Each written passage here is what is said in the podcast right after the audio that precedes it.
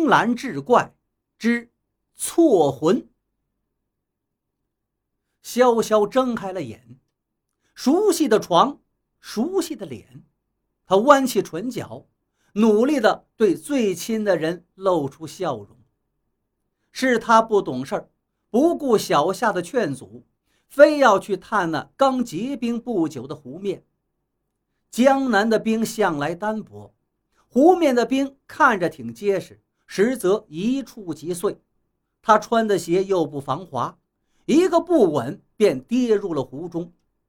冰冷刺骨的水直直地向他涌来，他来不及叫唤，便晕头转向的失去了知觉。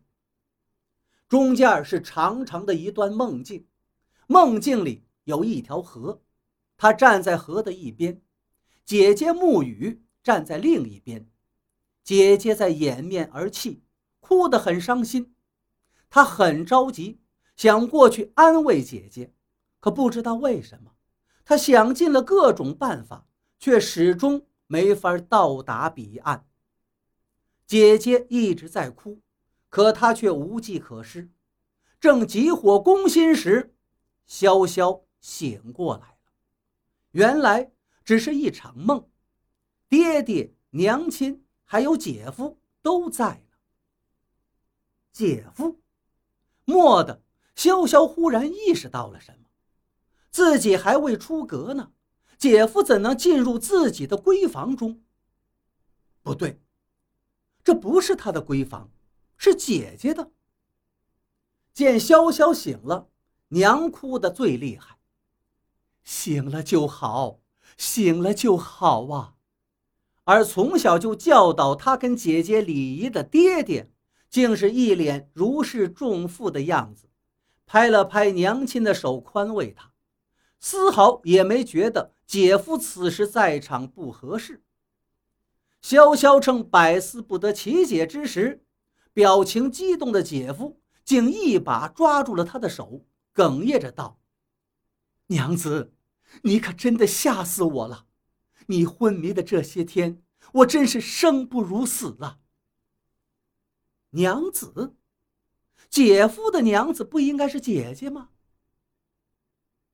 程夫人似乎觉察到了潇潇的不对劲儿，也不哭了，就试探着问道：“木雨，怎么了？是不是哪里还疼，还是饿了？”潇潇猛地睁大了眼睛，为什么娘亲叫自己沐雨呢？沐雨是姐姐的名字呀。究竟发生了什么？为什么一觉醒过来，她变成了姐姐？可这样的事儿，她还不能跟爹爹和娘亲说。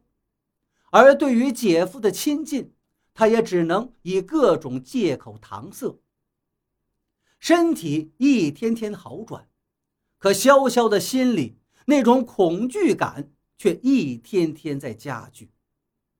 要是姐姐再也回不来了，而她也回不去了，该怎么办？一个晴朗的日子，潇潇趁着婢女打盹的时候，偷偷的出了院子，来到了自己曾经居住的兰院。嫩黄色的迎春花已经开了。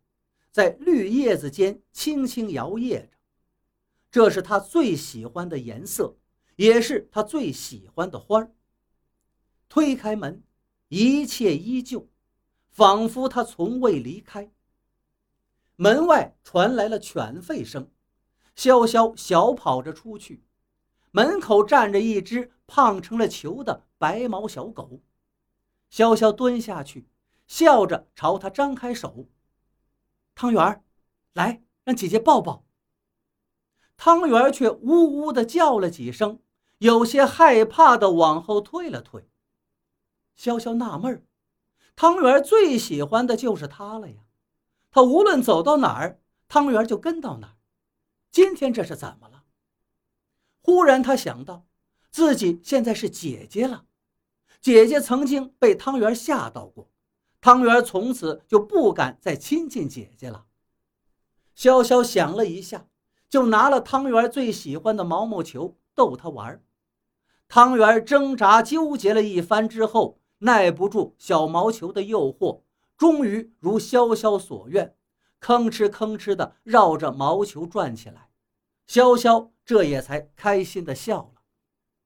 一人一狗正玩得起劲儿，门口却传来了惊呼声。原来是侍女小夏，她磕磕巴巴地说道：“大小姐，您您不能跟汤圆玩啊！”潇潇奇怪地看着他：“为什么呀？”小夏一听也愣了，好大一会儿才说：“您您忘了？”您只要一碰汤圆，身上就会起红点儿啊！潇潇狐疑的捋起袖子说：“没没有啊。”小夏睁大圆圆的眼睛，一副活见鬼的样子。大小姐跟二小姐是孪生姐妹，本就长得极像，只是大小姐文静，二小姐活泼。但此刻她面前的大小姐。却跟二小姐是一模一样。潇潇缩回了手，试探着问：“二小姐又去哪位小姐家玩了？”小夏几乎是目瞪口呆了，他盯着潇潇看了好久，这才讷讷的轻声说道：“二小姐去世了呀！”